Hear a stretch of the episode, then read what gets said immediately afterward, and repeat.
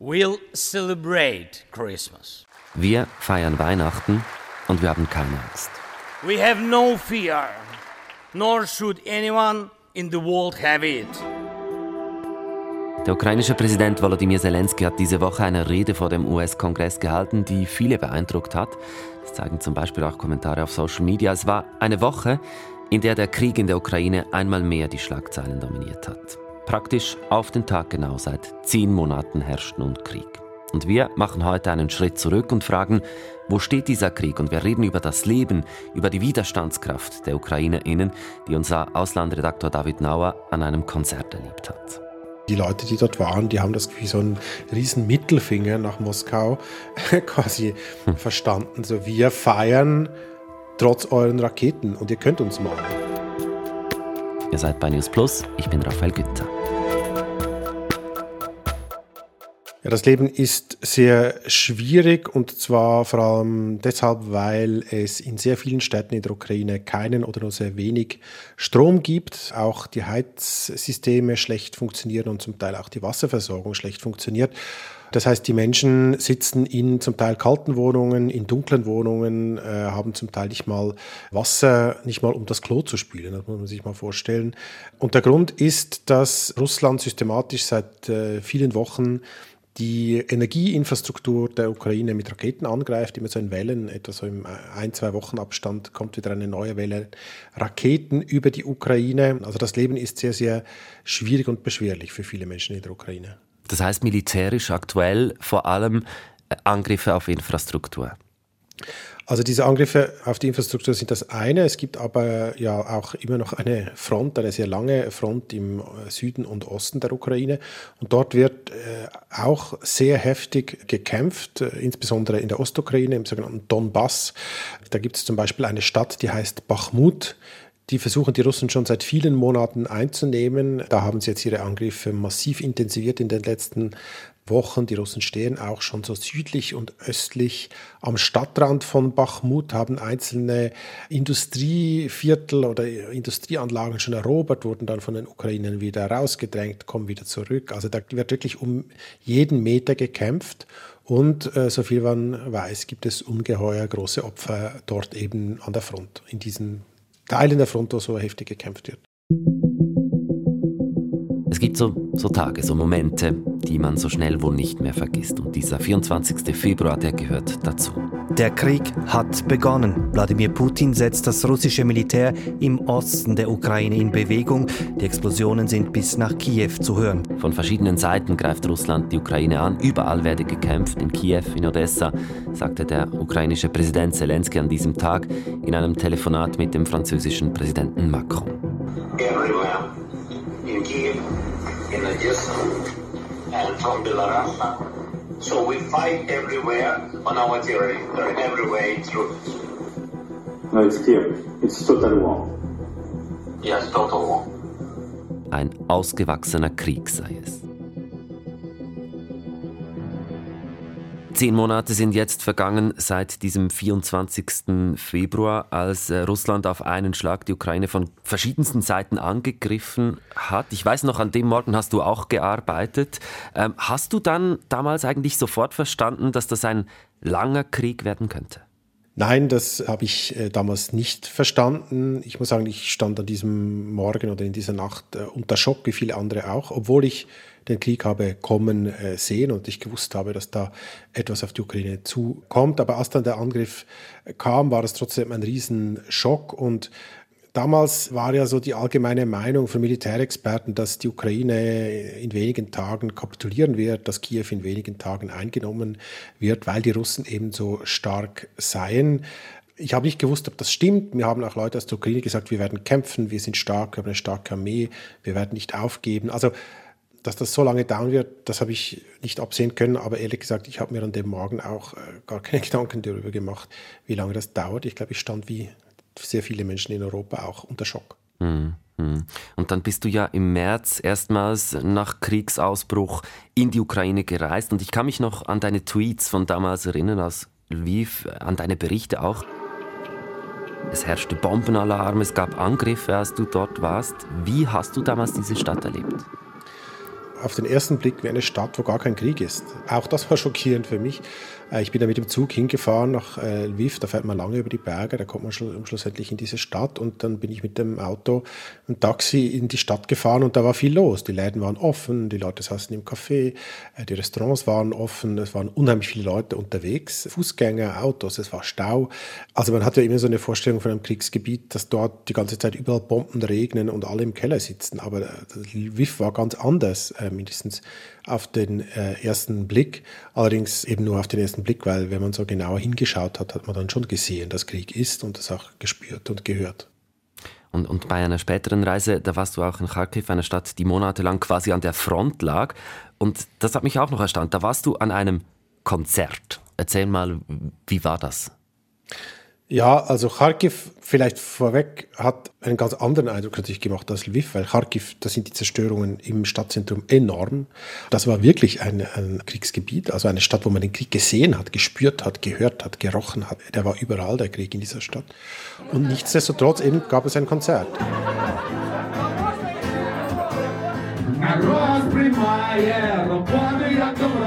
Das äh, war ein Konzert eines berühmten ukrainischen Schriftstellers, äh, Serhii Jadan, der eben auch Musiker ist. Der macht so eine Art verrückten Punk-Rock. Er singt auf Ukrainisch und da war also in einem Kellerlokal war es pumpenvoll, hat nach äh, Bier und Schweiß gestunken und es wurde unheimlich ausgelassen, getanzt, gesungen, geschrien. Es wurde auch viel getrunken, wie gesagt. Äh, die Band hat gespielt.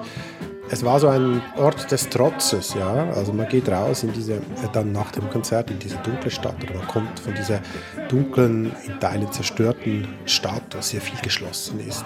Viele Menschen sind geflohen. Kommt man rein in dieses Lokal und dort ist quasi Halligalli. Ja. Und das war so eine, die Leute, die dort waren, die haben das wie so einen riesen Mittelfinger nach Moskau quasi verstanden. So wir feiern trotz euren Raketen. Und ihr könnt uns malen. Ja, ihr mhm. könnt uns echt malen. Das war so das Signal.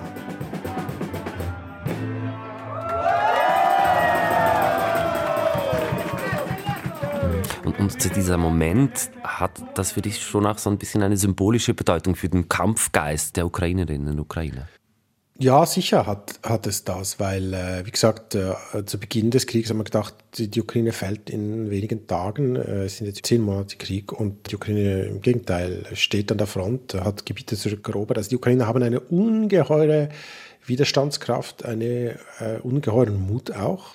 Aber das speist sich natürlich auch daraus, dass sie wissen, wenn uns die Russen erobern, dann ist aus mit einer unabhängigen ukrainischen Nation ja, also das geht dann eben so weit, dass man dann nicht mehr ukrainisch unterrichtet an den Universitäten, zum Teil nicht mehr an den Schulen, dass die ukrainische Kultur zurückgedrängt wird, marginalisiert wird, wie das über Jahrhunderte der Fall war. Also die Ukrainer kämpfen eben um ihre Existenz als eigenes Volk, ja, mit eigener Kultur, mit eigener Sprache. Und das ist quasi der Grund, warum sie derart furchtlos und trotz aller Schwierigkeiten immer noch einfach weiterkämpfen. Es geht um so, so viel. Die Ukraine kämpft um sehr viel, sagst du, und sehr hart, und das obwohl dieser Krieg sehr viel Leid und Zerstörung über das Land bringt. Durch die Bombardierungen sterben Zivilisten aus den Ortschaften, die unter russischer Besatzung stehen und gestanden sind. Gibt es Berichte über Kriegsverbrechen, Massaker und Folter? Solche Berichte gibt es auch aus der Region Cherson. Das ist eine Region im Südosten des Landes, wo die Ukraine seit September große Gebietsgewinne gemacht hat und im November auch die Stadt Cherson zurückerobert hat.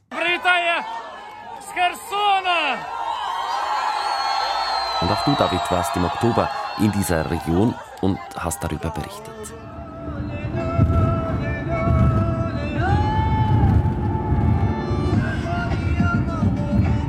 Aus dem Autoradio trällert ein ukrainischer Hit. Die Fahrt ist rumpelig, die Straße verschlammt, der Belag voller Furchen und Löcher, aufgebrochen von Panzern, die hier durchgefahren sind. Links und rechts im Gebüsch warnen rote Schilder. Achtung, Minen. Du hast in der Region Cherson viel Zerstörung gesehen, hast mit Menschen gesprochen, die monatelang unter russischer Besatzung ausgeharrt haben. Diese Eindrücke aus dem Krieg, die schlimmen Dinge, die dir Menschen erzählen, was macht das mit dir? Wenn ich dort bin, dann funktioniere ich einfach total. Also dann bin ich ganz fokussiert darauf, was ist hier vorgefallen, wie kann ich das erfahren, mit wem kann ich sprechen, unter welchen Umständen, was erzählen mir die Leute, stimmt das? Also dann funktioniere ich wie so ein Journalisten, also jetzt nicht ein Roboter, oder? Ich bin schon ein Mensch, aber bin ich total auf das fokussiert. Und da geht es überhaupt nicht um meine persönliche Befindlichkeit. Es geht natürlich um meine Sicherheit, also auf die Sicherheit habe ich natürlich immer ein großes, auch ein Auge, also gerade in solchen Gebieten. Aber wenn man dann rauskommt, also insbesondere wenn ich aus der Ukraine rausfahre, äh, jedes Mal äh, spüre ich dann schon, dass mich das natürlich sehr beschäftigt, ja, dass das wühlt. Also da kommen dann Träume, dann plötzlich hört man in der Nacht, schrecke ich auf und denke, ich höre die Sirene oder wenn eine Tram vorbeifährt. Und wenn ich manchmal auch die Geschichten erzähle, die ich erlebt habe, ja, dann kommen mir immer fast die Tränen. Also wenn ich es quasi rekapituliere, ja, wenn ich das wie dann so, das verarbeite ich so. Aber das ist jetzt nicht so, dass ich da monatelang drunter leide, äh, sondern das sind das braucht einfach Zeit. Ja. Ich brauche ein paar Tage, um das irgendwie so zu verarbeiten und das, äh, das geht dann auch wieder.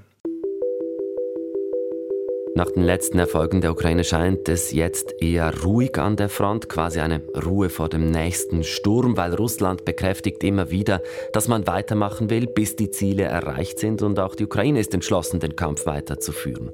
Erst diese Woche ist der ukrainische Präsident Volodymyr Zelensky nach Washington gereist. In einer Rede vor dem Kongress bedankte sich Zelensky für die Unterstützung durch die USA und er sagte, das Geld und die Waffen seien keine Almosen, sondern eine Investition in die globale Sicherheit und Demokratie. Your money is not charity. It's an investment in the global security and democracy that we handle in the most responsible way. Die Ukraine gehe mit dem Geld verantwortungsvoll um, sagte Zelensky. Und die USA, die wollen die Ukraine im nächsten Jahr weiter unterstützen, und zwar mit rund 45 Milliarden Dollar. We will stay with you. We will stay with you. Wir bleiben an der ukrainischen Seite, beteuerte US-Präsident Joe Biden. Das ist für die Ukraine überlebenswichtig. Ja, die ist sehr wichtig, weil ohne westliche Waffen und vor allem ohne permanente westliche Waffenlieferungen würde die Ukraine diesen Krieg verlieren. Wir wissen nicht, ob die Ukraine den Krieg gewinnen kann mit den westlichen Waffen, die sie jetzt bekommt, aber sie würde sicher verlieren, wenn von heute auf morgen die Amerikaner nichts mehr liefern würden. Wie sich der Krieg weiterentwickelt, ist äh, schwer zu sagen, aber man kann sicher sagen, ohne westliche Waffen äh, würden die Russen wahrscheinlich früher oder später wieder vor Kiew oder sogar in Kiew stehen. Ja, und, und, wenn du jetzt dieses aktuelle Kampfgeschehen äh, anschaust, beobachtest, welche Entwicklungen sind da so zu erwarten in den kommenden Monaten, wenn wir ein bisschen den Blick in die Zukunft wagen? Also sagen wir mal so, wenn nichts, nichts Neues, Außergewöhnliches passiert, werden sicher die Kämpfe weitergehen im Osten der Ukraine, also eben in, in Donbass. Es wird um diese Stadt Bachmut gekämpft werden. Das ist so ein Grabenkampf wie im Ersten Weltkrieg, wo sich die also beschießen äh, Tage, Woche lang. Dann versucht man die gegnerische Stellung zu stürmen. Wenn die eine Truppe nicht schafft, schickt man die nächste. Da türmen sich dann irgendwann auch Leichenberg, also so äh, wird das mindestens äh, in Teilen geschildert. Also dieser blutige Krieg, ja, dieser Fleischwolf, wie es die Ukrainer nennen, äh, wo Menschen zermalmt werden, ja, das wird weitergehen. Und dann ist die Frage, ob es neue große Entwicklungen gibt. Es gibt Spekulationen, dass die Russen eine neue Offensive planen, äh, dass sie eben, sie haben ja hunderttausende Mann ausgehoben, äh, sie haben Militärmaterial zum Teil nach Belarus, also das Land nördlich der Ukraine, verschifft. Da gibt es Spekulationen, dass die Russen im Januar oder vielleicht auch erst im Frühling eine neue Offensive gegen die ukrainische äh, Hauptstadt Kiew unternehmen versuchen könnten oder dass sie eben diese Hunderttausende Mann im Osten einsetzen, um die Ukraine dort äh, zurückzudrängen. Da wird viel spekuliert. Es gibt dann auch wieder Experten, die sagen, das bringt den Russen alles gar nichts, äh, das, das, wird, das wird nichts werden. Der Krieg wird noch Jahre dauern. Also was ich eins gelernt habe bei der Berichterstattung über diesen Krieg, ist, dass die Zukunft vorherzusagen eigentlich unmöglich ist.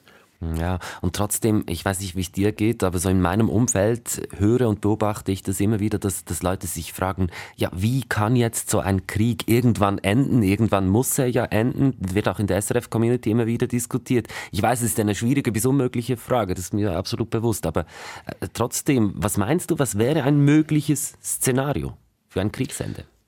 Also es gibt eigentlich drei mögliche Szenarien aus meiner Sicht. Entweder die Russen kriegen militärisch derart die Überhand, dass sie die ukrainische Armee weitgehend zerstören und also dass die Russen quasi militärisch äh, siegen. Das ist und der West, weil der Westen auch zum Beispiel keine weiteren Waffen mehr schickt oder die, die Ukraine nicht mehr so unterstützt. Das ist die eine Möglichkeit. Das wird aber noch viele Jahre dauern. Die andere Möglichkeit ist, dass die Ukrainer die Russen ganz rauswerfen ja, auch als, also zum Beispiel auch von der Krim, wo die Russen ja schon seit 2014 äh, sind und die besetzt äh, halten aus der Ostukraine, äh, dass also die Russen sich abnützen im Kampf und irgendwann auch vielleicht das Regime in Russland instabil wird, äh, dann sich auch das Militär anfängt aufzulösen äh, und dass die Ukrainer quasi ihr Land befreien, ganz von der russischen Besatzung. Also die Russen quasi verlieren. Ja, das, das ist die zweite Möglichkeit. Und die dritte Möglichkeit ist, dass sich beide Seiten derart abnutzen in diesem Kampf, dass sie irgendwann, so zynisch es tönt, erschöpft sind, weil einfach zu viele Soldaten tot sind, weil zu viel Material zerschlissen ist, weil die Wirtschaft beider Länder zu sehr gelitten hat, dass man dann irgendwann auch zur Überzeugung kommt, okay, Krieg weiterführen bringt eigentlich nichts mehr. Wir, wir können nicht mehr. Und dann gibt es halt irgendeinen einen Waffenstillstand und vielleicht einen eingefrorenen Konflikt entlang einer, einer Frontlinie, die dann gerade herrscht. Also diese drei Möglichkeiten gibt es. Ich fürchte, dass all die Leute, die auch mich fragen, wann hört das endlich auf, man mit einer sehr unbefriedigenden Antwort abspeisen muss. Äh, wir wissen es nicht und es wird wahrscheinlich noch lange dauern. Danke, David. David Nauer ist unser Auslandredaktor. Er ist dieses Jahr mehrfach in die Ukraine gereist. Wenn ihr ein Feedback habt für uns, wenn ihr Fragen habt zu News, dann meldet euch doch unter 076 320 1037 oder newsplus.srf.ch. Das war's von News Plus nicht nur für heute, sondern für dieses Jahr. Wir verabschieden uns ganz kurz in die Weihnachts- und Neujahrspause und sind dann am 3. Januar wieder jeden Tag da. Wir wünschen euch ein paar gemütliche, schöne Tage und schon jetzt ein gutes neues Jahr. Produziert hat die heutige Folge Janis Fahrländer. Ich bin Raphael Günther. Wir sagen Tschüss und bis gleich.